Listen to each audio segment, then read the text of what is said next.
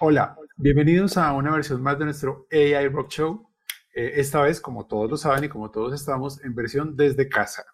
Eh, estamos desde casa, pero seguimos trabajando en Grupo DOT con todos nuestros clientes. Seguimos um, dedicados a trabajar sobre inteligencia artificial, pero en especial a seguir conversando con mucha gente eh, que desde diversos campos aporta y conoce sobre cómo es el impacto o cómo puede ayudar en la evolución de los negocios los datos en inteligencia artificial. Hoy tenemos a un gran amigo de la casa, el señor Juan José Arango. Eh, Juan José, bienvenido. Muchas gracias por estar con nosotros. Hola, Diego. Gracias por la invitación. Me parece delicioso estar eh, por acá en Grupo Doto otra vez, así sea desde la casa. Eh, bien. siempre, siempre igual desde la casa. Siempre, siempre, siempre desde la casa. bueno, un poco sobre Juan José les cuento. Juan José es diseñador industrial, eh, digamos que tiene eh, su mundo dividido entre la comida, el diseño y la tecnología. No sé si lo estoy diciendo bien, pero ahorita preguntaremos más. Eh, con Juan José nos conocimos porque Juan José trabajó varios años en, docencia en, el Departamento de Diseño Industrial de la Universidad Jorge Tadeo Lozano. Allí nos conocimos, yo entré a dar un par de cursos sobre Interaction Design con Grupo DOT y ahí hicimos una muy buena amistad que sigue hasta el día de hoy. Eh, luego de eso tuvimos la fortuna de tener a Juan José con nosotros en Grupo 2 trabajando en Interaction Design. Y de allí pasó a una agencia, Find a Sense, y ahora está en algo muy interesante que es el negocio del cannabis, del cual también hablaremos un poco, porque eso le pega mucho a temas de diseño. Eh, primera pregunta, Juan, para ir conociendo un poco más de ti, ¿por qué esa mezcla de diseño, comida, datos, eso cómo termina pasando? Eh, bueno, la comida, que es la más extraña de toda la mezcla es un tema de casa, porque la compañía de la familia es una compañía que se llama Estudios y Producción y se encarga de hacer fotografía de alimentos y food styling para pues, muchas marcas aquí en Colombia y región andina, digamos. Eh, desarrollamos recetas, escribimos libros y hacemos contenido eh, de marcas de alimentos eh, para fotografía, para libros, para eh, comerciales, para videos ahora, pues digamos todo el contenido digital de algunas marcas. Y sobre eso comencé a trabajar muy pequeño, eh, cocinando y haciendo fotos. Creo que ese fue como el camino de ese lado. Eh, luego entré al diseño y cuando entré pensando en diseñar cosas me di cuenta que lo que era interesante era las relaciones con las personas y cómo las personas desde el diseño centrado en las personas podíamos hacer no solo cosas, sino servicios y que lo importante eran las experiencias. Y eso me llevó a entrar al Interaction Design cuando todavía no era muy claro por acá qué era eso. Eh, y eh, por esa intención de entender eh, la experiencia, comencé a trabajar en la parte digital, comencé a estudiar sobre digital y digamos que cuando entré a trabajar en, en, la, en la Tadeo, entré a construir un mundo en el cual eh, se unían todas estas cosas y ahí desarrollamos eh, la línea de Interaction Design de, del programa de diseño industrial, dentro de la cual desarrollamos un modelo de diseño de servicios que fue donde empezamos ese taller de Grupo DOT. Eh, que para mí fue una experiencia absolutamente memorable por, el tipo de productos y poder hacer que la gente pensara más allá de las cosas como normalmente hacían en la universidad.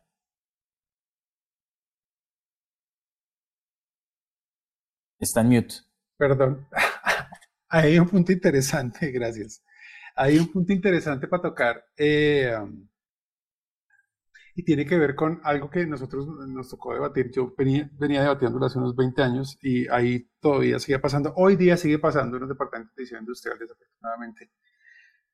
Tal vez cada vez menos. Y es el no considerar el mundo digital como objetual. Eh, y es que siempre está ese problema de que los objetos, los artefactos o los objetos, el diseño industrial solo tiene cabida en el mundo real eh, y a veces se deja de lado que en últimas el mundo real es absolutamente afectado por el mundo digital y pues y todavía hay gente que piensa que no.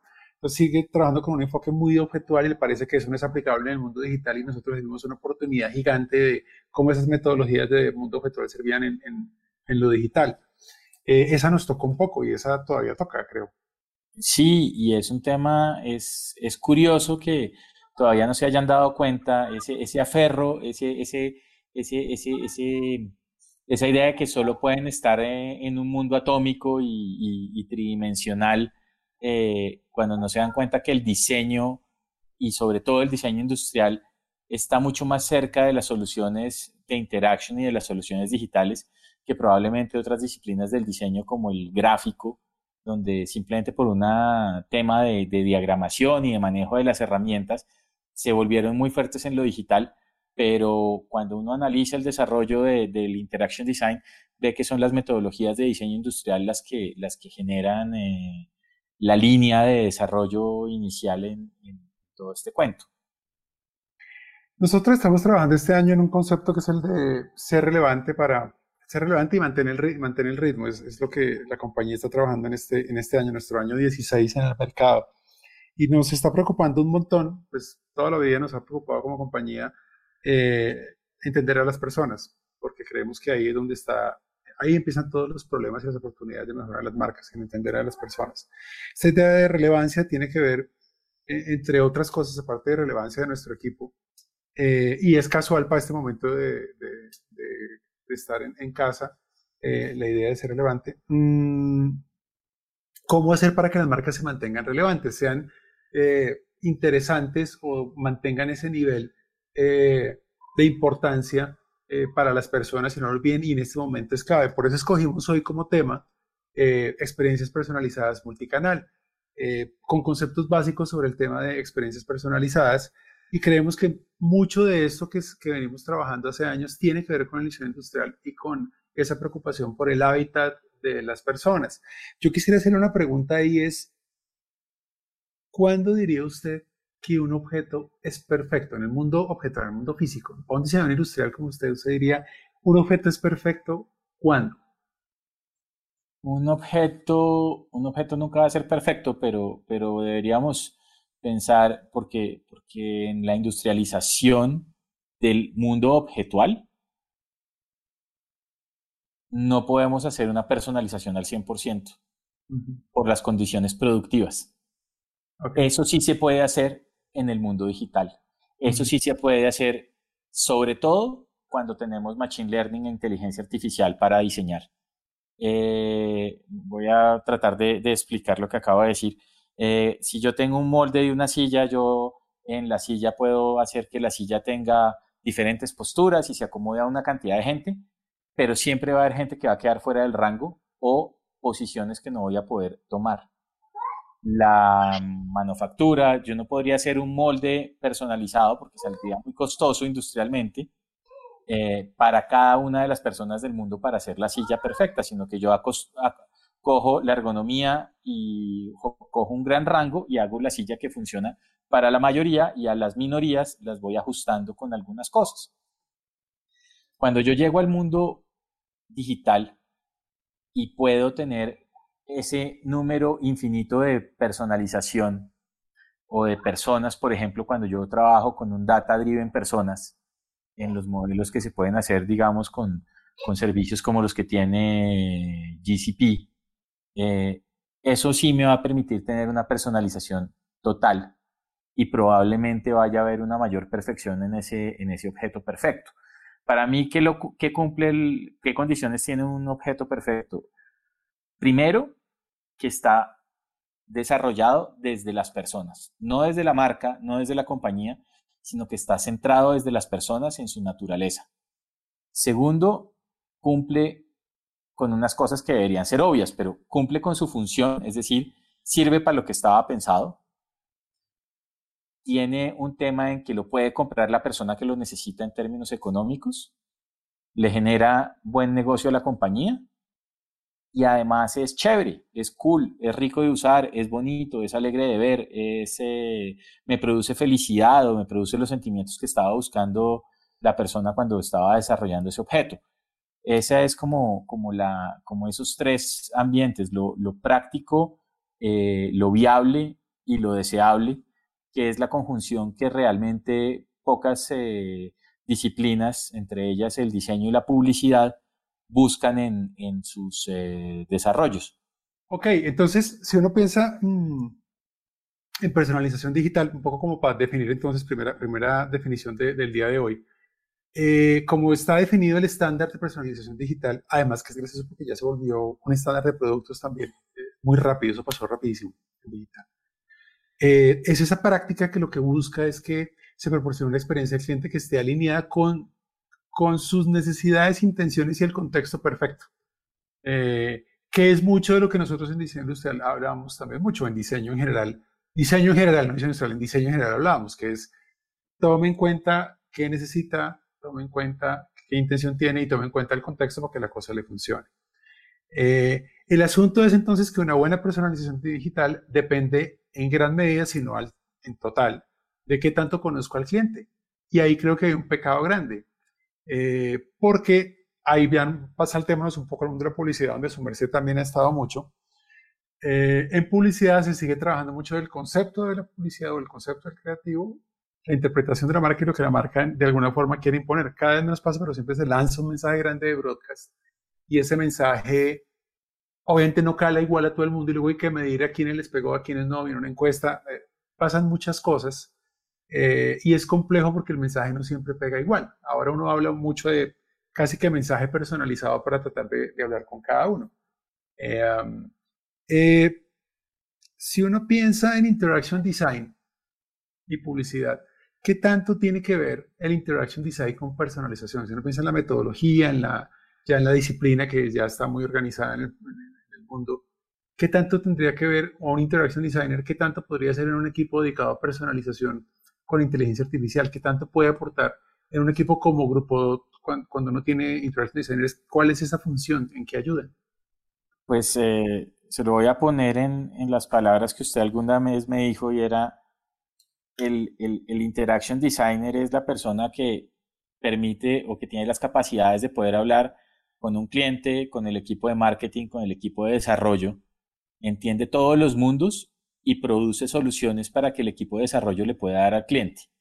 Es decir, es cuando, cuando, cuando uno tiene un, un modelo que está centrado en las personas, necesita alguien que tenga esas herramientas de, de diseño, sobre todo esas herramientas que, tienen los diseñadores en la parte de investigación, que están montadas en lo antropológico, en lo productivo, eh, también, digamos, en la parte contextual, para poder entender, y también la parte de negocio, para poder entender qué es lo que necesitan las marcas, pero también entender cómo las marcas pueden ofrecerle a las personas lo que ellas están buscando.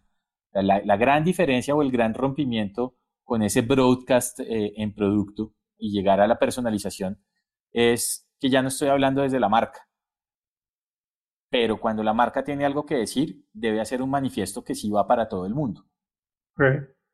O sea, cuando yo hago un comercial, por ejemplo, yo estoy generando un statement como marca para que la gente a la cual le pega se una a mí. Y ya después debo llegar yo con la personalización de la marca y con la comunicación personalizada a generar los diálogos y establecer esa comunicación con las personas.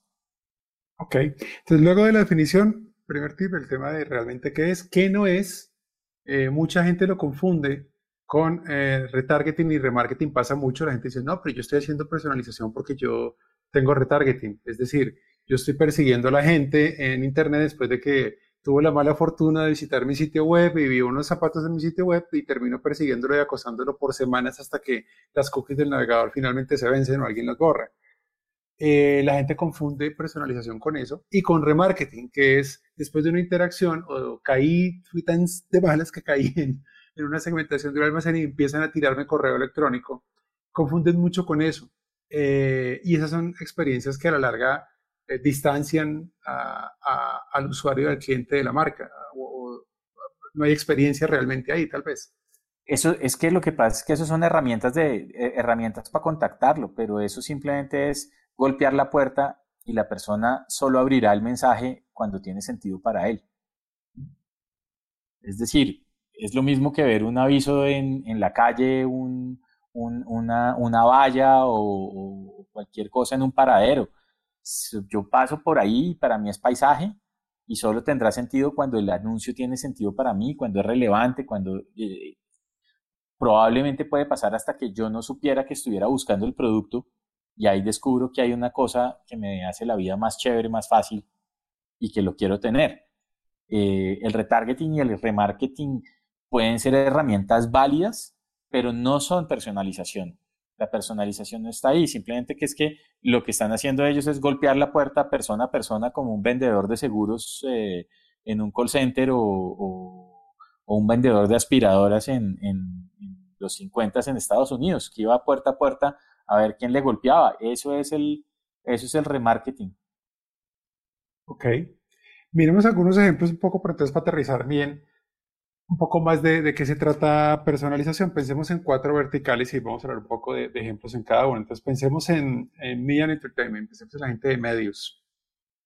Eh, un ejemplo, digamos que común que uno puede pensar es eh, la gente cuando lee, cuando lee un periódico, cuando lee una revista, eh, en digital en especial, o incluso, vámonos al, mundo físico, cuando usted lee una revista o lee un periódico y además lee habitualmente una revista, usted tiene una costumbre de navegar esa revista en el mundo físico. O usted la mira de cierta forma y si ya es una en la que está suscrito, por ejemplo, usted va a ver siempre los mismos puntos o va a tender a comportarse más o menos de la misma forma. Va a tener escritores o autores favoritos dentro de esa publicación. Y el periódico pasa igual, y el periódico pasa aún más porque normalmente usted va a tener estilos si le interesa deportes, como un montón de gente, pero no somos todos, es un grupo de gente. Habrá gente a la que interesa el mundo cultural, habrá gente a la que interesa la economía, pero pasa mucho, y pasa mucho en, en todos los medios, en radio y tal, que bombardean fútbol o empujan fútbol asumiendo que absolutamente al 99% de la población le interesa el fútbol de la misma manera. Ahí hay un ejemplo interesante de no personalización, teniendo la posibilidad de hacerlo. Eh, no sé si usted le sufre mucho con eso. ¿Usted ve Netflix? Yo veo Net, yo a ratos. ¿Qué ve usted? A ratos. Eh, me pasa que me pierdo entre las opciones. Okay. Porque a veces el algoritmo, como le dicen, eh, de Netflix, me comienza a bombardear con una cantidad de productos que no son para mí. Ellos también tienen unos intereses por detrás en mover las, eh, los lanzamientos o, mover otro tipo de cosas. Y lo que realmente a mí me gusta, que podría estar más por lo que yo he agregado a mi lista de favoritos, no me aparece tanto. Me aparece la última serie que vi, que yo pude ver un capítulo, no me gustó y la abandoné, pero comienza a aparecerme más series del mismo estilo.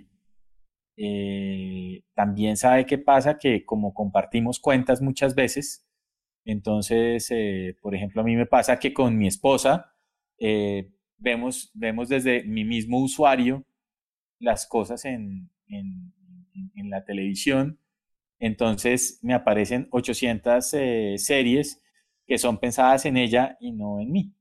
Tal cual. Nosotros en Grupo llevamos a eso ahora el efecto familia, el family effect. Eh, y en digital es terrible porque en digital eh, las cookies, esas variables que están guardando datos sobre su comportamiento, quedan totalmente marcadas con lo que la gente navega, con la gente de su familia. Entonces, cuando usted entra a cualquier publicación, no puedo decir marcas, eh, Colombia, va a haber publicidad que no tiene nada que ver con usted, pero ni idea. O sea, ¿por qué a mí me está llegando un mensaje que tiene que ver con eh, maquillaje para mujer? ¿Por qué me está llegando una marca de joyería para mujer? en, en, Netflix yo ya, yo ya me vencí, ya yo, las primeras tres, cuatro filas son solo cosas para niños, o sea, mis hijos ya en Netflix ya nada. Sí, están. Eh, pero de lo que se trata la personalización en buena medida, en, en mi también la gran oportunidad está en medios en que usted en medios sabe lo que la gente consume por interés real, es decir, sabe qué lee y sabe qué ve. Eso permite hacer una segmentación súper bacana, o sea, que, de ninguna otra manera no podría hacer. Ahí hay dos cosas. Una, entre más juicioso sea el espectador, entre más juiciosa sea la persona dando likes, eh, agregando a sus listas de favoritos, organizando sus bookmarks, eso va a permitir que la personalización sea mucho más fuerte, mucho mejor y le entregue a usted mejores recomendaciones. Por ejemplo, eh, hablando de otro servicio que no uso mucho, eh, que es Spotify. Spotify sí tiene muy claro en los planes familiares. porque ellos armaron unos planes familiares, ellos sí tienen muy claro qué usa cada uno, porque entonces ahí tienen una lista donde de pronto hay, hay, hay, un, hay una cuenta que tiene rancheras, hip hop, rock y reggaetón. Entonces ya, ya saben que, es que hay cuatro personas oyéndolo y tienen una, un modelo de personalización en pauta que es poderosísimo para la segmentación. Creo que de las compañías que mejor están haciendo la segmentación por personalización es, es Spotify. Sí, yo he tenido la oportunidad de los grupos de, de, de data scientists de ellos y llevan son muchos años. Ellos empezaron hace mucho rato con el tema eh, y lo han, lo evolucionado muy bien para ellos. Eh, ah, ok, entonces en general, en media, eh, el no solo mezclar, y en todas las que los ejemplos que uno puede revisar, no se trata solo de mezclar el comportamiento, por ejemplo, de Google Analytics, no se trata de qué páginas visitó. Si usted está en media, usted puede mezclar eso con el contenido que leyó y esa mezcla le puede dar unos niveles de segmentación muy diferentes de comportamiento que de otra manera no lograría. Esa es, un, es una muy buena estrategia que se puede hacer. Uno que es complicadísimo mm, son las telcos. Las telcos son muy complejas porque mm, en lo personal me parece, yo cuando he revisado, nosotros trabajamos mucho con telcos en grupo, entonces eh, también tengo que tener cuidado con ni una marca, pero con todas las que hemos trabajado, hay un reto grande que tienen las telcos y es explicar la oferta. Usted, y más ahora que hay convergencia, que a usted le dicen, es que yo le vendo el plan celular, la telefonía fija, internet y televisión. Y aparte de eso está mi aplicación de contenido. Y todas varían y aparte un, un combo de aplicaciones gratis que tiene en consumo. Entonces cuando usted mira y cuando llega alguien a una página de esas, decir, no, tienes el plan ABC plus menos B tal, el pobre usuario realmente no logra diferenciar por qué tomaría uno, por qué tomaría el otro, porque la oferta es muy compleja de entender. Eh, la personalización no existe. Eh, ok. La, personalización para, para las telcos no, no, no existen los planes. Los planes deberían en este momento ser completamente a la medida, porque la gente sabe que consume y probablemente estimularía más el, el consumo si usted le da la oferta de decir, mire, dígame, compre un paquete de 100 mil pesos dígame cómo se lo quiere gastar. No importa, son datos, son y ya miramos y lo puede ir personalizando y puede ir bajándole al teléfono, subiéndole al teléfono, subiéndole a los datos, eh, venga, le doy más cosas. Eh, en ese sentido también hay que entender un poco el negocio para los planes eh, y entender modelos como por ejemplo lo que puede hacer Amazon como servicio. Y es que hay, hay servicios en los que ellos no están buscando la rentabilidad, sino simplemente tener más gente. Entonces, se les vuelve un gran negocio después, pero cuando arrancó, por ejemplo, el, el Amazon Prime, comenzaron a entregarle servicios como la televisión sin pensar en que eso iba a generar un, el dinero que está generando en este momento. Simplemente es para poder tener mayor captura de gente que está pagando un premium. Ok y la personalización o las opciones de personalización se vuelven parte del paquete premium. Sí, yo creo que... y la gente está dispuesta a pagarlo. Yo creo que una oportunidad grande en telcos ni siquiera está en... No es... Hay, hay un primer nivel que es ni siquiera afectar la oferta, sino personalización para explicar la oferta. Creo que ahí hay una primera capa de oportunidad gigante. Total. Eh, donde puede ya recogerse mucho beneficio eh, solamente atacando esa primera parte, solo concentrarse en las visuales de cómo explico la oferta apoyada en inteligencia artificial para mostrarla de acuerdo a cada usuario. Ok. La raíz del Big Data, la raíz del Big Data son los dispositivos móviles, porque fueron los que permitieron construir realmente Big Data en los volúmenes en los que estamos eh, entendiéndolos ahora y son los que nos permiten además entender el comportamiento de las personas para la personalización en consumo de datos, movilidad, eh, tiempo al aire. Eh, la, mayor, una de las mayores fuentes de información que podemos llegar a tener por encima del computador, la mayor cantidad de uso eh, de Internet está en los dispositivos móviles y las telcos son las dueñas de esos datos. Entonces es súper interesante todo lo que pueden llegar a hacer ellos para, para entender los comportamientos de las personas y realmente desde modelos de inteligencia artificial comenzar a ofrecer planes de personalización que les quedarían a ellos muy fáciles de montar. Sí, en Telco hay una, hay una oportunidad y yo creo que una primera parte es explicar oferta. En retail, en retail, eh, retail es otro, bueno, estas tres de las que hemos hablado tienen una oportunidad gigante por, el tipo de datos que tienen que dar conocimiento del comportamiento de la gente. Eh, o sea, si yo sé cuánto llamas, a dónde llamas, cada cuánto y tal, pues sin, sin transgredir el tema de Aves Data, hay mucho que se puede hacer para hacer una experiencia mejor de la misma forma que puedes entender desde el contenido que estás viendo en media. En retail pasa algo igual o algo parecido porque conozco tu canasta. sé, sé quién eres tú por lo que compras y lo que comes. Eh, con qué frecuencia lo haces, cuánto gastas, a dónde vas. tengo mucha información ahí también. Eh, pero hay un tema que nosotros hemos visto y es que dos personas o dos, dos familias, dos familias en últimas, pensemos en un par de familias, compran el mismo producto, pero no por la misma razón. Es decir, eh, yo tengo eh, hijos de cuatro años y de dos años y yo compro cerveza, pero no estoy comprando cerveza para parrandear con la cerveza, ¿sí? porque me gusta tomar una cerveza con la comida.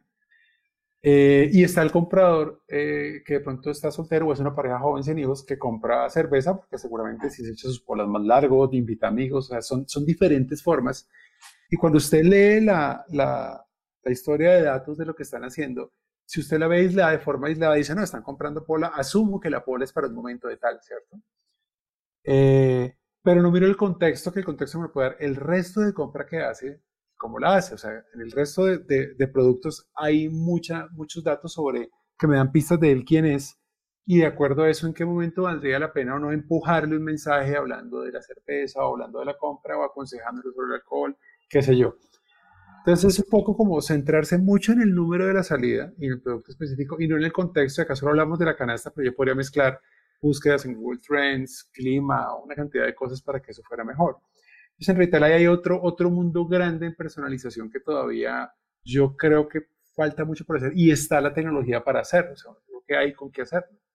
Y pues siempre, digamos que una, una de las cosas que, que le duele a las compañías de consumo masivo es ese desconocimiento del cliente final porque está el retail en la mitad que se queda con todos los datos y normalmente no, no se los comparte del todo a, a las marcas para poder entender esa canasta cruzada, para hacer una cantidad de cosas y siguen infiriendo y siguen haciendo muchas preguntas eh, que no se pueden resolver en el retail tradicional y que muchas veces en el retail digital eh, tampoco han sido respondidas de manera adecuada. Yo creo que muchas de las grandes preguntas del, retail eh, o de esa, de esa decisión de consumo vienen no solo de la capacidad, o se van a poder dar, no solo en la capacidad que tienen las compañías sobre tener los datos, sino de entrar con modelos a poder analizarlos y a poder hacer las proyecciones. Eh, hay una, por ejemplo, se hablaba de la cerveza, pero hablemos de una cosa un poco más sencilla como los limones. Los, limones, los limones pueden ser para, para hacer limonada o para hacer un margarita. Y me cambian por completo, y me cambian por completo, y puede ser que usted, que usted también quiera tomarse un margarita de vez en cuando sin tener que parrandear, y yo puedo entender que usted tiene hijos y que su canasta está por ahí, pero, pero realmente entender los, los los eh, momentos, los conceptos, las frecuencias y pegado con la data adicional que viene alrededor cuando usted tiene un modelo fuerte de data de tiempo, de comportamientos, de música, de otras cosas, es lo que me va a permitir poder hacer la personalización. Cuando el, cliente me permite que yo pueda tener datos con su Spotify, con sus datos con su Netflix, con los datos de, consumo de celular, eh, yo ahí sí voy a poder entender donde, donde puedo personalizar el producto. Eh, las compañías había, hay, hay, hay, como mitos sobre la personalización o, o, hasta dónde puede llegar, digamos, ese modelo de consumo y, y, los modelos de inteligencia artificial. Y, por ejemplo, dicen es que, es que las, las, eh, los retail, por ejemplo, saben cuando usted está embarazado porque dejó de comprar eh, condones. ¿sí? Y entonces automáticamente le llega a usted el aviso. Ese es uno de esos mitos urbanos de, del marketing. Y es que le llega, la gente dice, no, es que usted deja de comprar condones y le llega el aviso de los pañales. Automáticamente la promoción de pañales en, en algún retail. Y eso puede que sí, puede que no, pero eso tampoco es personalización. Eso simplemente es un, un, set de reglas que está montado en un CRM para que le llegue, para que le llegue cuando hay un cambio de, de, comportamiento. Pero realmente la personalización está cuando usted comienza a ofrecer cosas que realmente tienen valor. Así es, así es. Conocimiento profundo de la gente. Un último ejemplo, un último ejemplo que uno puede ver es banca en banca mm, hay un reto grande y es en qué momento, bueno, en todas pasa lo mismo, pero podemos resumir, en qué momento, eh, qué momento es el adecuado para qué tipo de oferta y a qué persona, a qué público. Entonces, cuando uno habla de qué tipo de oferta, nosotros en Grupo 2 lo que estamos pensando es si es algo informativo o es algo accionable, porque no necesariamente la oferta tiene que disparar acción. Creemos que uno puede tener capas de relacionamiento muy profundo con solo acompañamiento y cero venta, que seguramente luego no representan venta directa con él, sino indirecta por el círculo en el que está, o una relación profunda que ayuda a que la marca crezca y genera otros beneficios adicionales. Eh, entonces, eh, ¿cuál es la oferta adecuada? ¿A qué audiencia va? Eh, ¿Y en qué momento hacerlo? Entonces pasa mucho, si usted está en un momento para comprar casa, si está en un momento para comprar carro, si está en un momento para negociar oferta, no sé si usted le ha pasado que lo llaman a uno a decirle, venga, le compramos la cartera, le damos no sé qué interés, e insisten, y usted dice que no, e insisten, e insisten, porque en alguna base de datos de esas centrales de riesgo marca algún número eh, de los indicadores que ellos tienen estandarizado, y no hay nada más despersonalizado que esa llamada, porque siempre está como fuera del momento, fuera del momento en banca. Nosotros hemos trabajado con ejercicios muy interesantes basados en utilizar las transacciones bancarias, porque esa es otra huella de la vida de la gente y sobre eso modelar cuál puede ser la siguiente jugada para tener esa personalización, eh, digamos que real. Eh, banca tiene unas desventajas en cuanto a que no conoce mucho más de la vida, pero conoce las transacciones, se parece un poco al mercado, ¿no? Yo creo. Eh, es que usted en estos cuatro, usted en estos cuatro está juntando casi que la vida completa de las personas, o sea, la, compañía que logre tener acceso a los datos de estos cuatro lugares, pues va a tener el, control total de la información porque va a saber desplazamientos, eh, tipos de consumo, eh, hábitos de compra, hábitos de entretenimiento y fuera de eso la realidad de un bolsillo. Entonces, eh, estos, cuatro, estos cuatro juntos normalmente no se van a dar, el habeas data, la parte financiera, pues va a ser muy difícil que el banco pueda compartir eh, información personalizada, pero sí puede, por ejemplo, hacer modelos que puedan entender grandes bloques de comportamiento que me ayuden a entender mejor el contexto de la persona. Eh, su merced está trabajando actualmente en una compañía que se llama Metcolcana. Sí, señor. ¿Qué hace Metcolcana y su merced qué hace Metcolcana? Bueno, Metculcana es una compañía vertical de cannabis. Eh, somos una compañía eh, de origen colombiano-canadiense que está en la bolsa, en la bolsa de Toronto en este momento. es una compañía vertical de cannabis eh, que está, digamos, en, todo en toda la línea de producción del negocio. Nosotros arrancamos, digamos, somos una compañía que tiene todas las licencias necesarias para operar en Colombia. Eh, no todas las compañías tienen todas estas licencias. Eh, nosotros tenemos la capacidad de hacer investigación y desarrollo en las variedades. Tenemos la licencia para las variedades de cannabis. Las otras compañías nuevas que vengan van a tener que comprarle sus esquejes o sus semillas a compañías como la mía.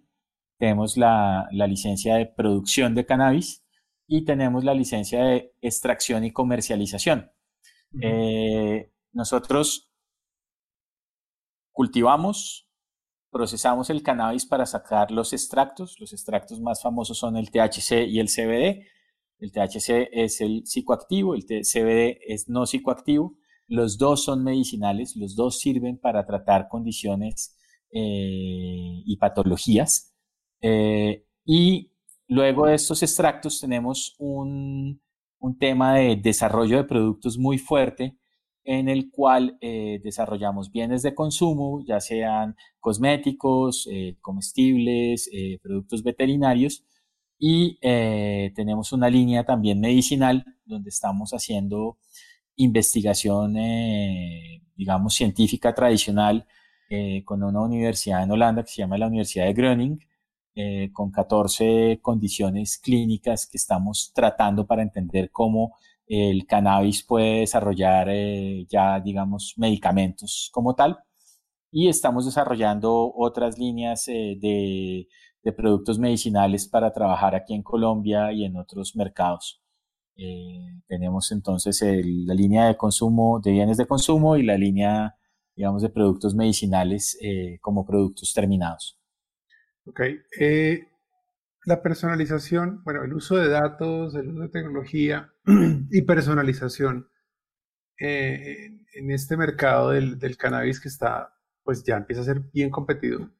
Eh, um, ¿Cómo puede funcionar? ¿Cómo puede usarse? Pues eh, toca usarlo. no, es que, no es que pueda, es que toca, digamos. hay, hay, lugares, hay lugares que a veces la gente no, no cae en cuenta eh, de la importancia de los datos y, por ejemplo, el sector del agro es uno de esos. Eh, nuestros cultivos están eh, totalmente tecnificados, están con, con IoT, con Internet de las Cosas, entonces nuestros, nuestros invernaderos tienen unas pequeñas estaciones meteorológicas dentro del invernadero y fuera del invernadero con las cuales controlamos automáticamente luz, eh, ventilación e irrigación. Eso está todo controlado automáticamente y se puede operar en remoto, pero tiene ya un set de reglas que permite operar el cultivo, digamos, abriendo, abriendo las compuertas o bajando, digamos, para que haya mayor cantidad de aire o limitar el aire, eh, prender los riegos, el sistema de prevención de las también es un sistema que está, digamos, eh, montado con IoT y se prende automáticamente. Pero eh, hay algunos otros procesos en la parte de datos que son súper importantes en términos de la trazabilidad del producto para poder llegar a algunos mercados. Entonces, eh, tenemos, estamos implementando, digamos, un modelo eh, en el cual hay una trazabilidad desde la mata o casi que desde la semilla hasta el, el extracto eh, para poder tener todas las certificaciones y poderle dar tranquilidad a las personas sobre, sobre el producto. Hay una cosa particular hablando de la personalización y es que los cannabinoides actúan en el cuerpo humano a través del sistema endocannabinoide. El sistema endocannabinoide es un sistema así como el sistema circulatorio, el sistema linfático, eh, que está dentro de los mamíferos y el sistema, el, digamos, el cuerpo produce sus propios cannabinoides. Venga, espere, o sea, el nombre de cannabis, soy absolutamente ignorante del tema, viene es porque ya en biología existía el sistema endocannabinoide, o sea, es, es, un, es un algo que igual se producía. No, el cannabis venía como, como el nombre de la, de la planta. Pero es que hace mucho tiempo pero se definió que había un sistema endocannabinoide, eh, que son donde están los receptores de los cannabinoides que tienen, por ejemplo, eh, plantas como, como el cannabis y el cáñamo. O sea, yo puedo ir al endocrino puedo ir al, o al doctor endocannabinoide. Eh, ese es uno de los problemas, que la ausencia de, sí, y, ya, muy pronto además va a poder ir muy fácil al al, doctor que le va a poder recetar eh, estos, estos eh, productos. Eh, cada vez la, la, legislación hace, hace poco salió una nueva legislación que permite las fórmulas magistrales y esto hace que, que estos medicamentos van a ser de, de, un fácil acceso. Y, en Medcolcan estamos trabajando muy fuerte para que este acceso sea, sea para todas las personas, o sea, que podamos tener eh, personas eh, accediendo a esto de manera, de manera fácil y económica.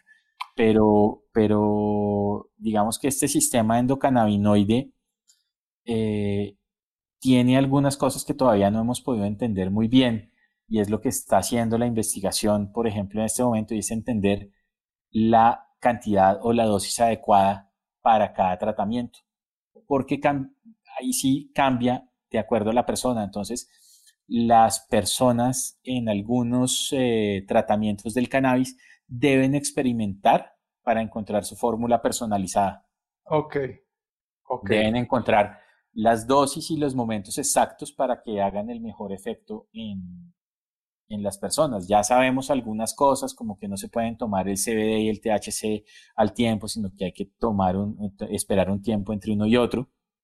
Eh, pero la cantidad que se debe tomar puede cambiar eh, por las personas más allá de su peso, estatura, edad y, género. Entonces, eh, aquí hay un tema de personalización muy fuerte en el cual, por ejemplo, hay unas compañías muy interesantes que tienen, eh, por ejemplo, cigarrillos electrónicos dos, con dosificación para entender el efecto y usted ya sabe cuánto debería consumir de acuerdo a, la, cantidad que está está eh, aspirando por, por, por vez.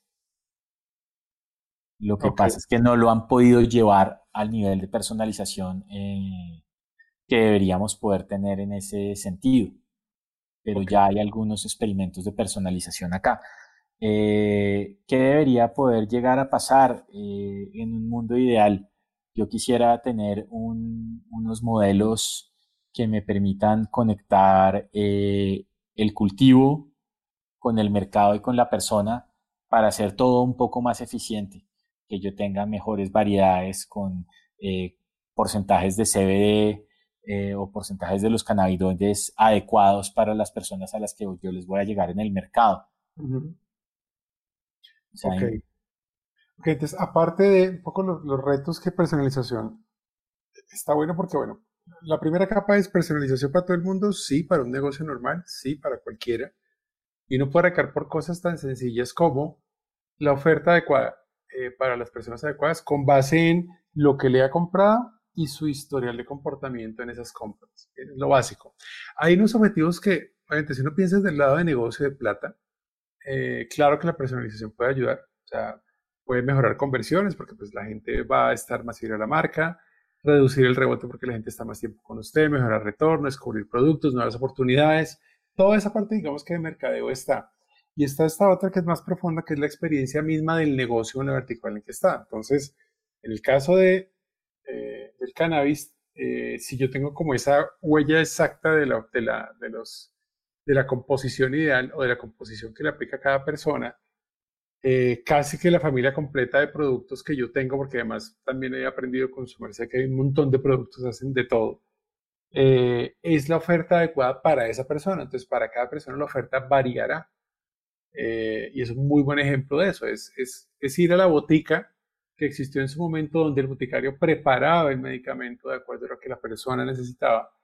es, un, es una buena es una buena metáfora en cuanto a que cuando una persona va a su e-commerce, así usted venda ropa, venda insumos, venda tecnología, dos personas no llegan a comprar tecnología por las mismas razones. Eh, así compran el mismo producto. Así compran el mismo, o sea, el que está comprando el iPad para hacer diseños diferentes al que está comprando el iPad para que los niños puedan eh, usarlo en el colegio. Son súper diferentes porque además el acompañamiento o el, cierre y eh, la consejería y la asistencia que usted le debería dar en cada caso es súper diferente, porque usted quiere, por ejemplo, upsell o completarle el combo, los combos que va a completar a ambos lados son diferentes. Con uno completará con juguetería y con el otro completará con, qué sé yo, una pantalla súper grande para diseño y otras cosas.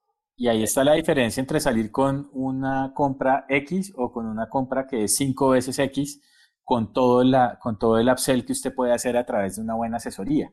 Digamos que ahí está el secreto de las marcas eh, cuando hablábamos de, esa personalización de los productos, probablemente que en el mundo físico el producto no es 100% personalizable, pero todos los accesorios que van alrededor sí. Entonces, entender muy bien la persona, la persona, eh, entender muy bien el comportamiento y entender muy bien las necesidades o las expectativas con los productos es lo que me va a permitir a mí como marca eh, llenar esa canasta tres veces más. Yéndonos ya a cómo, cómo se hace y cómo lo estamos haciendo. Nosotros básicamente lo que estamos haciendo, hay un concepto, otro concepto adicional para, para el día de hoy, que es Customer Data Platform, un CDP. Un CDP realmente es un data lake. Un data lake ¿qué es? Pues un lago de datos. es un tipo de data lake tal vez, eh, donde yo coloco todos los datos que a mí se me ocurra que pueda tener acerca de las interacciones o los eventos de vida de un usuario con mi marca. ¿Cuáles son los eventos de vida más comunes que yo guardo ahí? Digamos que lo que está más a la mano y lo que la gente más usa, Google Analytics. Eh, pero también está lo que usted ha pautado. Precisamente usa una plataforma para pautar. Utiliza, por ejemplo, DV360, la plataforma completa de Google de, ah, de, pauta, y desde ahí puede pautar a diferentes canales, no solo en Google. Pero también puede tener llamadas de call center, puede tener CRM, puede tener eh, um, las ventas del post, puede tener eh, opiniones de una encuesta, empieza a tener, a tener, a tener. La idea es construir con la mayor cantidad de datos eh, sobre interacciones el verdadero Customer Journey del cliente. Y ahí va el primer paso que nosotros en Grupo estamos siguiendo ahora y es esa idea del Data Customer Journey. Yo construyo un Customer Journey no desde el ejercicio que uno hace muy chévere cuando uno se sienta con los de mercadeo y ventas y tan, echa tablero, raya, hace ejercicios específicos de creatividad sobre eso, y diseña el journey, sino que eh, deja que los datos hablen y desde los datos genera las visuales del journey. Nosotros ahora estamos haciendo algo con Max Reaction que construye los grafos ahí. Eh, ahí van a quedar montados algunos en la, en la versión de video. Pero entonces imagínense que es construir el mapa de su vida de acuerdo a cómo usted se ha movido en el mundo. Entonces es como si, si yo hiciera zoom out de su, de su vida diaria, no ahora porque su mapa está se reduce a su casa y lo que recorridos, pero dentro de su casa también hay un mapa y hay una forma en que se opera durante el día. Eh, y yo puedo tener la trazabilidad de los eventos de vida frente a la marca y la idea es no diseñar asumiendo que el Customer Journey que yo hice con los creativos y con el equipo de ventas es, sino dejar que los datos me entreguen el Customer Journey y viendo ese Customer Journey, yo empiezo a diseñar o encontrar las oportunidades de interacción más relevantes. Es lo que estamos tratando de empezar a hacer ahora. Paso cero, reunir datos, los que más pueda o que, los que mejor tenga la mano, en un solo lugar y empezar a hacer esos cruces que nunca ha hecho. Cruces comunes que la gente nunca hace, eh, ventas o la parte de ventas de punto, del, punto de venta, del post, con las ventas de e-commerce. Eh, mucha gente tiene cómo hacerlo, pero no lo hace, no lo hace tan seguido. O mezclar eso con las búsquedas en Internet, o mezclar eso con variables externas o con las llamadas, y con eso construir eh, construir información de valor. Eso hace que los segmentos sean diferentes, porque entonces los segmentos ya no van a ser solo por quién compra más o quién compra menos, sino cómo se comportó la gente para llegar a, un lugar específico. Eh, los objetivos que normalmente, por ejemplo, el, el, negocio de, de, cannabis tiene, que tiene que medir o que tendría que medir en este mundo de personalización, ¿cuáles serían? Yo diría ¿Cuáles son esos objetivos para medir? ¿Qué les tocaría medir a ustedes para saber si tienen que hacer un cambio, tienen que poner diferente? ¿Qué tipo de cosas les tocaría medir? Pues mire que hay, hay, cosas, hay cosas que probablemente en cualquier producto de consumo van a, van a afectar, digamos, como, como tipos de datos. Eh, uno, el momento de compra, la intención de la compra, eh, el momento de consumo, que es el, tal vez el, el, más difícil de entender porque uno no está viendo cuándo, cuando lo, lo, consumen. Aunque uno puede diseñar, por ejemplo, campañas donde puede comenzar a, a, ver gente comprometida con la marca que le cuente un poco eh, dónde está consumiendo. Eh, puede haber una diferencia entre, por ejemplo, el lugar donde yo compro al lugar donde yo consumo al lugar donde yo habito. Y eso, y eso me puede cambiar, cambiar algunas cosas las frecuencias, eh, los montos, eh, hablando típico, digamos, de, las cosas de compra eh, y obviamente lo que hablábamos anteriormente, que es la canasta cruzada. En, mercados recreativos, por ejemplo, como California, es común, el, producto más común de, las tiendas de cannabis es la flor, es decir, la flor para fumar. Ok. Pero eh, lo interesante es ver la cantidad de gente que compra los otros productos que no son el principal. Entonces, por ejemplo, la persona que compra cigarrillo electrónico, en el 80% de los casos también compró flor. Solo el, solo el 30% de las personas que compraron flor compraron cigarrillo electrónico, pero son un combo que va muy fuerte. Lo mismo pasa entre la gente que compra productos comestibles y flor. También van muy de la mano. Eh, cosas como, como el encierro ha hecho que esos comportamientos cambien muy fuerte eh, y se comiencen, por ejemplo, a, ver eh, otro tipo de consumos, estén comprando cosas distintas. hablando, digamos, del cannabis de, de manera recreativa, una de las cosas que pasa normalmente es que hacen un, hacen un cigarrillo que se pasan entre todos. Ok. Y esto en este momento no se puede hacer. No, ya no es igual, claro. Usted no puede compartir un, un cigarrillo entre cuatro o entre cinco.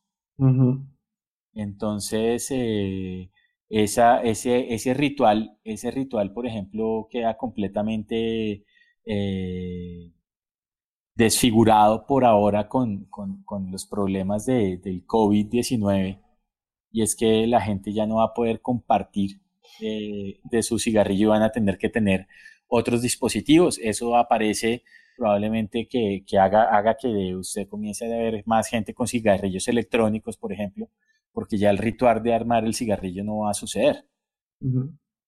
Pero en, en, otros, en otros temas como los medicinales, cuando estamos hablando de condiciones, eh, digamos, donde hay un consumo de CBD, va a, haber, va a haber otro tema que puede ser más cercano a lo que pasa en, la, en las compañías de farma, como la adherencia a un tratamiento.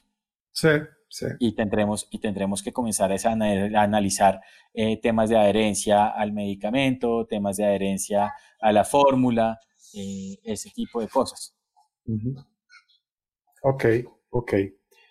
Bien, eh, la idea es que uno al final cuando, cuando toma en cuenta todos esos datos en personalización, pues va a poder hacer lo mismo pero mejor y cosas nuevas de lo que el marketing venía trazando.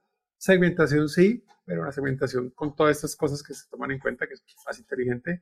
Modelos de recomendación y de oferta sí, pero mucho mejores que los que venía haciendo.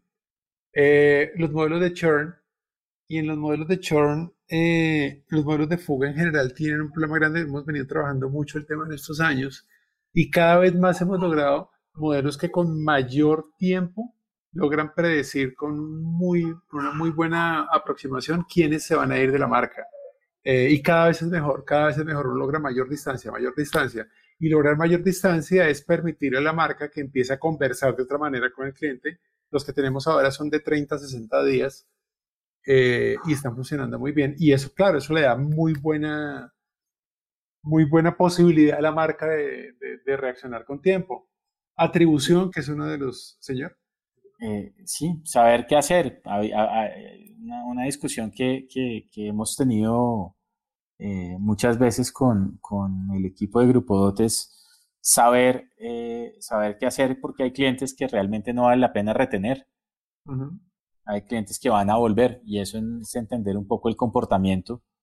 Sí. Eh, si vuelve a ti es porque, ¿cómo es? Si vuelve a ti es porque es tuyo, si, no Sí, pero al final, sí, probablemente si vuelve a ti es porque le hiciste otra vez una oferta que le, que, que, que, le hacía sentido y ya había pasado por las otras telcos.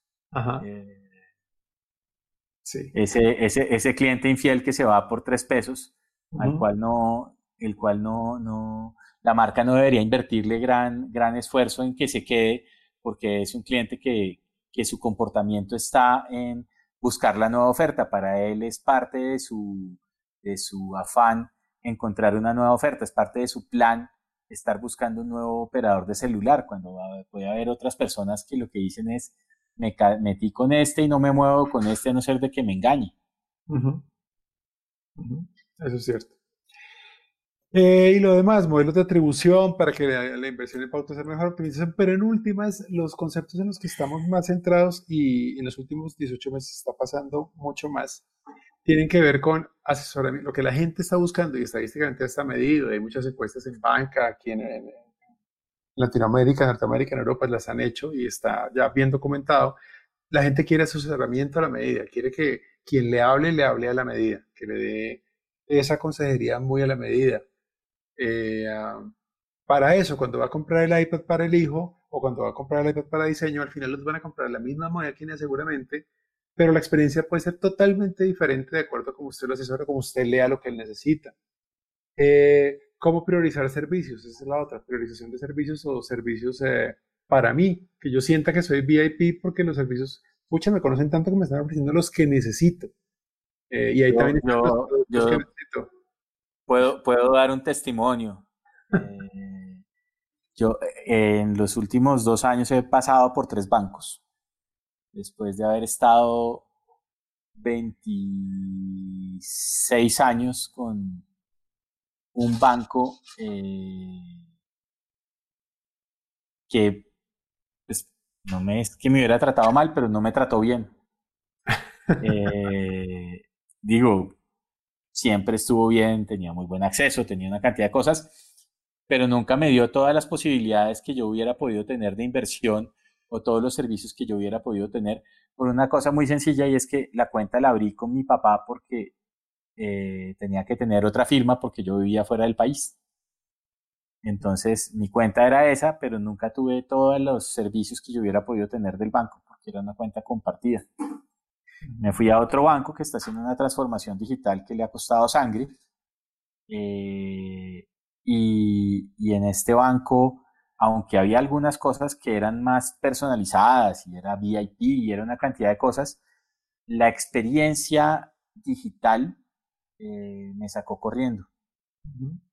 Y en el último banco eh, que entré, por ejemplo, entender muy bien la personalización, que lo hizo un asesor, no lo hizo, no lo hizo, digamos, un modelo, un modelo digital, sino un asesor el asesor pudo entender las cosas que yo necesitaba y terminé comprándole un seguro eh, simplemente porque me dijo dos o tres frases cuando me estaba vendiendo el resto del paquete. Y es eso, entender el momento de la oferta adecuada eh, para, para mí, eh, simplemente por, por entender que, cuáles son las dinámicas del, del mercado en el que estoy. Y eso es lo que nosotros buscamos con, con personalización, que pase eso. Al final toda la carreta, los datos, lo que se integra, modelos de o visualización de Customer Journey, segmentación, al final es para eso, es para tener eh, un acompañamiento que la gente sienta bien qué buena relación estoy teniendo y qué, qué valor me está dando que va más allá de un descuento o cualquier representación en, en plata. Estrategias metodológicas para hacerlo hay un montón. Eh, lo primero que nosotros creemos que hay que tomar en cuenta es, hay que tomar en cuenta si va a trabajar en personalizaciones basadas en reglas o va a trabajar en personalizaciones basadas en inteligencia artificial o va a trabajar en una mezcla de las dos que es la que más nos gusta. Es decir, hay, hay personalizaciones que funcionan por reglas sí o sí. Eh, tiene que ser así. if then, si, si, si pasa esto, entonces pasa esto otro. Y no vale la pena meter ahí inteligencia artificial porque la estadística ya lo tiene definido. Eh, desde, desde situaciones de edad o sea, simplemente segmentar qué va para cada tallaje. hay cosas que son muy claras frente a, frente a reglas y ahí personalización por reglas funciona muy bien. Eh, ejemplos que uno tiene ahí, pues si, si ya es un cliente que existe y usted sabe que usa, seguramente puede aplicar algunas reglas. Targeting por geolocalización. Eh, en general, comunicación muy específica basada en segmentos funciona, pero llega un punto en que usted necesita inteligencia artificial si realmente quiere armar segmentos de uno y hablarle de uno a uno a las personas. Eh, no sé si ha sido víctima de los dos o ha, o ha trabajado en, en, alguno de los dos enfoques en personalización, eh, en estas estrategias de, de, hacerla o por reglas o hacerla por, por inteligencia artificial. Es muy difícil hacerlo con inteligencia artificial eh, con, con, muchas de las marcas porque todavía les cuesta. Eh, con reglas sí, eh, pero creo que, que, en algunos momentos hemos hecho algunas definiciones eh, de cómo deberían ser los modelos con inteligencia artificial que terminaron siendo implementados de una u otra forma. Yo creo que es que es necesario tener primero el modelo con reglas bien armado para poder hacer el otro pedazo que es el tema de, la inteligencia artificial, que me va a servir un poco más para hacer la, personalización, la predicción y, eh, la definición de insights o de nuevos servicios o de nuevos productos para, para esta personalización. Es decir, no solo, no solo en temas de analítica y en temas de, modelos de cómo puedo llegar a eso, pero además eh, voy a también con la inteligencia artificial poder tener diferentes servicios como los chatbots o ese tipo de cosas que realmente sí pueden eh, generar, eh, no sé, había, había, uno, había uno en Google que se llamaba Dialogflow, no me acuerdo cómo se llama ahora. Sí, lo seguimos usando Dialogflow, sigue existiendo. con, eso, con, eso, implementamos Carulla Smart. Entonces, eh, por ejemplo, con Dialogflow, el, el, modelo, el modelo aprende por sí solo y puede comenzar a tener respuestas y puede tener diálogos con las personas eh, de manera digital, que luego pueden ser pasados a un asesor o pueden saber, la, la persona no va a darse cuenta cuando le está hablando una inteligencia artificial o cuando está hablando con una persona real, porque es tan buena la manera de conversar que, que la persona no lo va a sentir. Y eso lo que me va a permitir es aprender aún más del comportamiento. Es cierto, es cierto. Yo, yo creo que, que, alguna vez hablamos que para mí el nuevo diseño, este diseño debe ser eh, human-centered, pero data-driven. Debe eh, centrado en las personas, pero, pero dirigido por los datos. Es decir, los datos son los que me permiten entender la persona al final, eh, no en lo que me dicen en una encuesta que uno siempre quiere quedar bien, eh, sino en la realidad de los datos. Eso es cierto. Eh, ¿En qué casos se nos sugiere, algunos de los casos en los que nos sugiere inteligencia artificial? Si es un motor de recomendación de producto, de contenido, de oferta, inteligencia artificial le va a dar muy buenos resultados. O sea, si se va por reglas, siempre va a pasar que le termine recomendando leer algo que seguramente no quería leer. Eh, recomendar categorías es otra forma de recomendación priorizar visualizaciones, por ejemplo, en motores de búsqueda o en listas, ahí es muy bueno el, uso de inteligencia artificial. Y o experiencias uno a uno en navegación también es muy bueno, como se organiza las cosas. Eh, yo no sé si usted ha pensado, pero usted debe tener, la gente tiene un método para hacer mercado cuando va a, a una gran superficie. No sé si usted todavía merca en, o todo lo pide por internet. Eh, no en esta eh, época, pero cuando, cuando no hay restricción, si usted va con carrito al supermercado grandote y hace recorrido.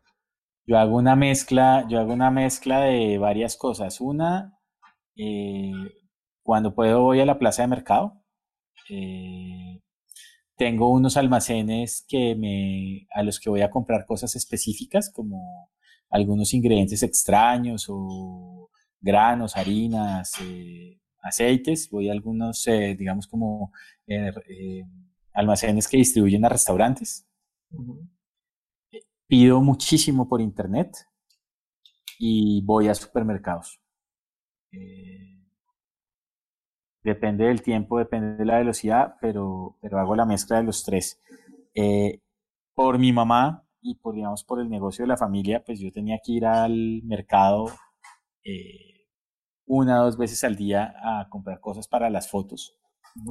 Y siempre, siempre íbamos al mismo supermercado o sea, el mismo local, la misma tienda, y la lista de mercado la hacíamos en el orden del supermercado. Ajá. O sea, la teníamos montada en que primero arrancaba con verduras, luego con los carnes, luego con los cereales y luego iba a pastas y enlatados, luego de ahí iba a eh, lácteos eh, congelados y terminaba con productos de aseo. Porque era, porque era el, el, circuito del, del, supermercado. Claro, claro. Pero por eso eh. a mí, a mí me cuesta cuando, cuando brinco de una marca a otra de gran superficie, me, da durísimo. O sea, estoy mercando en una, ya tengo el recorrido, pero me paso a la otra y es fatal. Y es tal vez lo que no me gusta de la, de la, de la aplicación que uso normalmente para comprar en línea, lo que menos me gusta es la manera en que tiene dispuestos los productos. Porque trata de botarme tanta oferta de, mira, te, te, ofrezco esto, que no me deja a mí explorar el, el producto como yo quiero. Ese es un ejemplo de personalización solamente movida a, acción pura y a veces la gente no quiere acción, lo que quiere es hacer sus cosas. Claro, y me, y me limita la compra por impulso. Claro, claro. O sea, está, bien que, está bien que me llegue, cuando ya tengo el carrito, que me llegue la notificación de quieres ese otro producto. Sí, termino a veces agregando cosas a la canasta, pero, pero yo sé que dejo de comprar muchísimas cosas simplemente por la distribución. Ok. En la aplicación. Para finalizar, entonces, un poco haciendo recapitulando los, los pasos, vuelvo les digo, no hay una, no hay un, un manual lineal, hay muchos, hay un montón de literatura sobre este tema, sobre interacción, sobre personalización, van a encontrar un montón. Pero los objetivos de arrancada, los, los pasos de arrancada básico que sugerimos, sí, sí creo que, creo que son los más naturales. Lo primero es, como en cualquier cosa, mapear objetivos y estrategias de negocio, tenerlos súper claros. Eso sí, ¿para dónde va usted y de qué se trata el negocio? La segunda, alimentaria de fuentes. ¿Qué fuentes de datos realmente tiene a disposición? Y ahí uno se estrella un montón. Uno arma unos, unas ideas gigantes del, del ideal de estos modelos eh, y al final tiene solo dos fuentecitas. Pero si uno es un buen chef, pasa eso que pasa cuando, cuando tipos como usted que cocina bien van a la casa y uno le dicen, ¿tiene un tomate? ¿Tiene un pedazo de cebolla? Listo, ya estuvo. Hizo una super receta. Eh, entonces a veces no están todos los ingredientes de la receta, pero a veces con poco se puede hacer algo muy rico. Entonces, eh, hay fuentes claves eh, y lo importante es tener algo que dé cuenta del comportamiento de la gente en los eventos importantes de vida de la gente. Mm, si uno tiene eso, uno podría trabajar con una idea de un Customer Journey real desde los datos. Dejar que los datos le hablen. Por un momento, sáquese de la cabeza que usted conoce cómo se le comporta la gente en su tienda, en su negocio, en su e-commerce y deje que los datos le hablen por un rato y le muestren realmente la gente cómo se está moviendo y también de qué está hablando y qué está opinando. Y sobre eso se buscar oportunidades de mejora, oportunidades donde puede haber negocio nuevo o, qué interacción debería trabajar. Y ahí se evalúe qué tipo de estrategia de personalización puede tener, si es una inteligencia artificial, si es de reglas, si es combinada y arranque a implementar.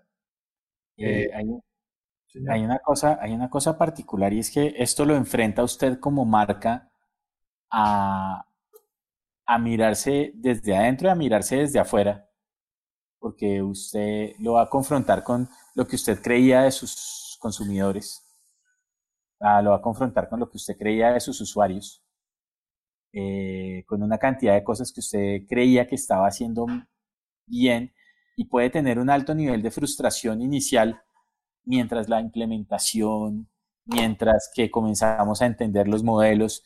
Eh, esto hay que entender, digamos, como, como marca, que es un proceso eh, que es iterativo y que va cada vez mejorando y que le va a dar resultados muy buenos eh, desde el principio, pero que en la medida en que usted vaya haciendo iteraciones de esto, es que usted va a tener los verdaderos resultados. La inteligencia artificial debe entrenarse, los modelos deben depurarse, los datos deben conseguirse. Entonces, ese pedazo es, eh, es un tema que, que, también requiere no solo de, de, esa disposición y decir sí quiero, sino de un, de un tema, digamos, de decisión como compañía de, de pasar al otro lado. Eso, eso por ejemplo, eh, requiere también eh, en, en, el inventario de datos ser, ser creativo en ver de dónde más puedo sacar datos, de dónde más puede haber datos que me pueden servir, cuáles son los datos oficiales que yo puedo integrar a un modelo, a un modelo oficial. O sea, hay muchos datos, por ejemplo, que pueden estar en el DANE, que pueden estar en el Ministerio de Agricultura, que pueden estar en el IDEAM, que pueden estar en, en, los mismos servicios de telefonía o en otras cosas que yo puedo usar para alimentar estos modelos y que me van a permitir ya tener esa, esa, esa receta bien montada. Muy bien. Bueno, finalmente, la película, la pregunta típica que siempre le hacemos a todos nuestros invitados, Somer, ¿se escucha? ¿Qué música escucha usted? Uy, eh, de todo. Pero, ¿usted se eh, consideraría un tipo rockero, un tipo de jazz, un tipo pienso que más, más, rockero que cualquier otra cosa. Ok, ok, pero me ha preocupado luego que está escuchando ahora. no, eh, depende de lo que esté haciendo. Si, por ejemplo, tengo que escribir, trato de usar, oír música clásica o jazz sin voces porque me desconcentro.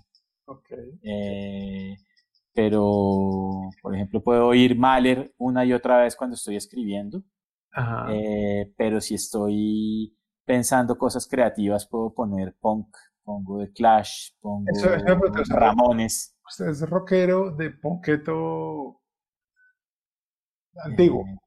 Sí, y algunas cosas eh, gracias a Plátana, Plátana es mi esposa, eh, gracias a Plátana he comenzado a ir un poco de grupos un poco más, que ya no son tan nuevos, pero que, que me ampliaron mucho como The National, por ejemplo, y DXX, que me parece que son unos super grupos de ahora. Hay otros grupos Nunca pensé que un grupo francés pudiera sonar tan bien como Phoenix. Eh, y, y, bueno, Arcade Fire, eh, Franz Ferdinand, creo que son otros de los grupos que, que en este momento me están pareciendo increíbles. Listo, bien. Entonces, pues, es muy importante esta parte para la pregunta porque primero uno establece el contexto musical de con quién está hablando. Eh, entonces, lo primero que se le venga a la cabeza, dada la marca, ¿Qué banda es esa marca? Ok. IBM. IBM. Eh, pucha. Eh... Kraftwerk. Híjole, ¿qué es eso, güey? ¿Kraftwerk? Sin idea, María. Kraftwerk es uno de los papás de la electrónica. Lo anotaré. Eh, Kraftwerk tiene una un, un, gran álbum que se llama Tour de France.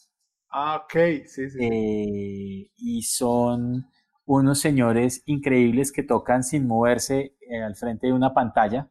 Eh, todavía siguen haciendo unos toques y son unos alemanes que están haciendo música electrónica desde los 70 Entiendo porque por todo eso que me está contando, por eso usted piensa que parece Rígido, estricto, con un encanto por detrás muy interesante, con algunas cosas que son icónicas y que transformaron eh, la música en este momento, como IBM también transformó, digamos, el, mundo, pero, pero sí, rígido y, y, como desde los setentas. Ok, Adobe. Adobe. Adobe puede ser... Eh, eh, como Arcade Fire o Franz Ferdinand. Creativos, divertidos, eh, siempre explorando cosas eh, mucho más potentes de lo que uno creería. para mí Adobe es, es un monstruo en, en, las capacidades de lo que tiene eh, no, nunca usamos ni la mitad de ninguno de los softwares que, que tienen y su cloud de marketing es muy, muy, muy poderoso. Eh, creo que es como, como Arcade Fire. Sí, eso es cierto. Tiene una, una solución bien interesante. Y la última, Google. Uy, Google. Eh, creo que es como varias bandas. Eh, creo que puede ser como un eh, Beatles, por ejemplo, porque a todo el mundo le gusta, a todo el mundo le sirve. Eh, creo que están, están tan bien hechos en, en su manera de trabajar que, son para todo el mundo. Pero cuando usted comienza a meterse adentro, va a encontrar que hay canciones para todos. Creo que, que tienen, todo el mundo tiene una canción favorita de los Beatles distinta y, y cuando, cuando los ve uno por detrás tienen mucho más de lo que a veces les dan crédito. Eh, pero también puede ser un, una, una, una banda, una banda como de, un rock progresivo o algo... Eh, es que Google es muy grande, es diferente ver el Google a, GCP, probablemente es que es lo que me puedo confundir ahí. Eh, pero sí. Todo, es, todo es lo mismo, todo es una, lo que pasa que tiene demasiado pero, pienso, pero pienso, pero pienso que sí es, para mí, para mí eh, Google es, por un lado, es el icónico, es el modelo que transformó todo como los Beatles. Eh, no fue el primer buscador, pero sí el que los transformó. Los Beatles no fueron la primera banda rock, pero sí la que los transformó. Eh, creo que por ese lado, sí, puede ser eso. Ok. Bueno, Juan José, muchísimas gracias por acompañarnos el día de hoy. Muchas gracias a ustedes. Eh, pues nada, como siempre ya saben, eso está disponible en Spotify, en, um, en el Apple, también está disponible y en la página web del Grupo Ahí estamos, esto está movido por SoundCloud. Y pues nada, hasta el próximo AR Rock Show. El próximo que viene es uno práctico. Vamos a estar eh, tomándonos unas cervezas virtuales con un equipo de data y vamos a hablar un poco de la calle. Y vamos a mostrar un par de ejercicios que estamos haciendo para, para asaderos de pollos y para restaurantes pequeños. Eh, básicamente, escoger el post de ellos y, y cómo empujar oferta en este momento de crisis eh, para esos pequeños negocios. Eh, es increíble. Estamos probando eso. Eso, eso sería un tema muy interesante de ver cómo las marcas están eh, ayudando y compartiendo eh, lo que saben hacer para, para, que la economía no muera y esos pequeños negocios que están sufriendo puedan seguir. que estamos piloteando con el primero. Y nada, lo que vamos a ver es un portal abierto donde la gente sube unos archivos específicos de ciertas marcas de post que todo el mundo tiene y a las salida les entregamos con dos modelos, dos cosas. una es eh, oferta sugerida para cliente específico, o sea, como cuál es la carta, el, top 10 de carta que debería hablar con ese cliente y el próximo producto que debería llamar a pedirle. Eh, para que empiecen a ser más eh, exactos en, su interacción, para que lo usen varios. Esa es una de las ideas que tenemos y ahí están dando. El, el, el, inventario, lo que puede mejorar eso, el inventario de un, de un restaurante puede ser una cosa impresionante. Sí, entonces estamos, estamos lanzando la iniciativa abierta, a ver cómo sale, vamos a hablar de eso y ya, cómo, cómo es la vida del data scientist. Juanjo, muchas gracias una vez más. Diego, mil gracias a ustedes eh, y que sigan rockeando en Grupo Muy bien. Chao, chao.